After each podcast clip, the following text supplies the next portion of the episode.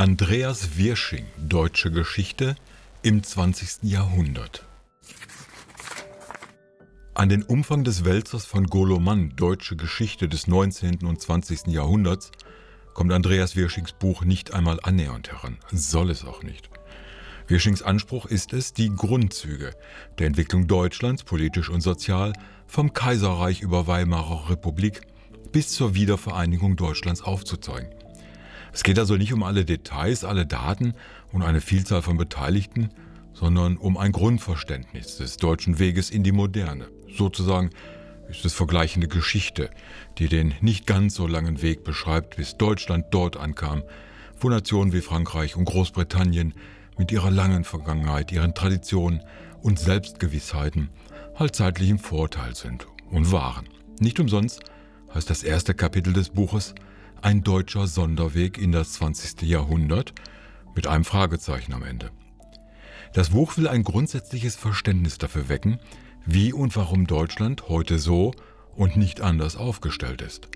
Dass die Gegenwart immer eine logische Konsequenz der Vergangenheit sein muss. Selbstverständlich ist Wirsching profunder Historiker. Interpretationen oder Vermutungen haben bei ihm nichts verloren. Wissenschaftliche Fakten zählen. Und sind diese nicht oder noch nicht vorhanden, schreibt er das auch so. Ja, es ist ein wissenschaftliches Buch, trotzdem gut zu lesen, gut zu verstehen. Man fragt sich am Ende nur, was Reichsbürger, Rechtsradikale und Verschwörungstheoretiker da geraucht haben. Denn nicht ohne Grund ist das Buch bei der Bundeszentrale für politische Bildung erschienen. Wie üblich bei solchen Büchern lesen es aber immer die Falschen.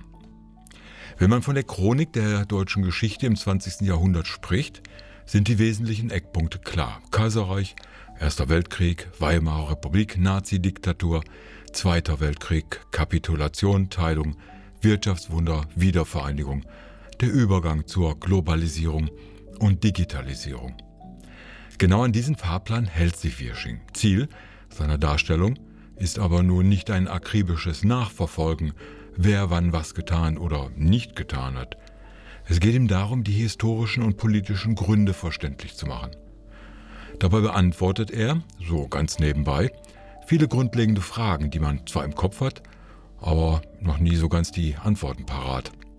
Warum es zum Ersten Weltkrieg kam, woran die Weimarer Republik scheiterte, wie und mit welchen Methoden die Nationalsozialisten die deutsche Nation übernahmen, über die Rolle der Wehrmacht im Dritten Reich, was denn nun dran war, dass angeblich fast alle Deutschen nichts von den Verbrechen der Nazis mitbekommen haben wollen. Zuletzt umreißt er die Entwicklungen nach Kriegsende, den Aufstieg der Bundesrepublik, die innen- und außenpolitischen Fragen dieser Zeit, bis eben zum Übergang zu einem wiedervereinigten Deutschland.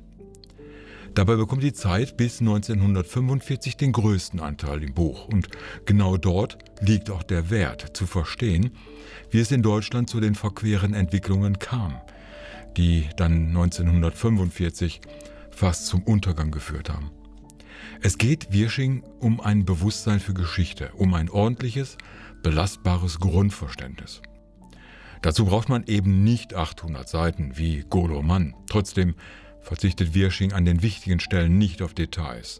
Es ist kein oberflächliches Buch. Das Ziel ist ein anderes als bei Goloman. Andreas Wirsching möchte eine historische Basisausbildung liefern, für die man nicht das Stehvermögen wie für die Wälzer mit ausufernden Einzelheiten braucht. Das klappt sogar erstaunlich gut. Zwar würde ich das Buch nicht in die Schublade einfachen Lesestoffs packen, doch es ist verständlich, abschnittsweise sogar spannend und bietet reichlich Aha-Effekte.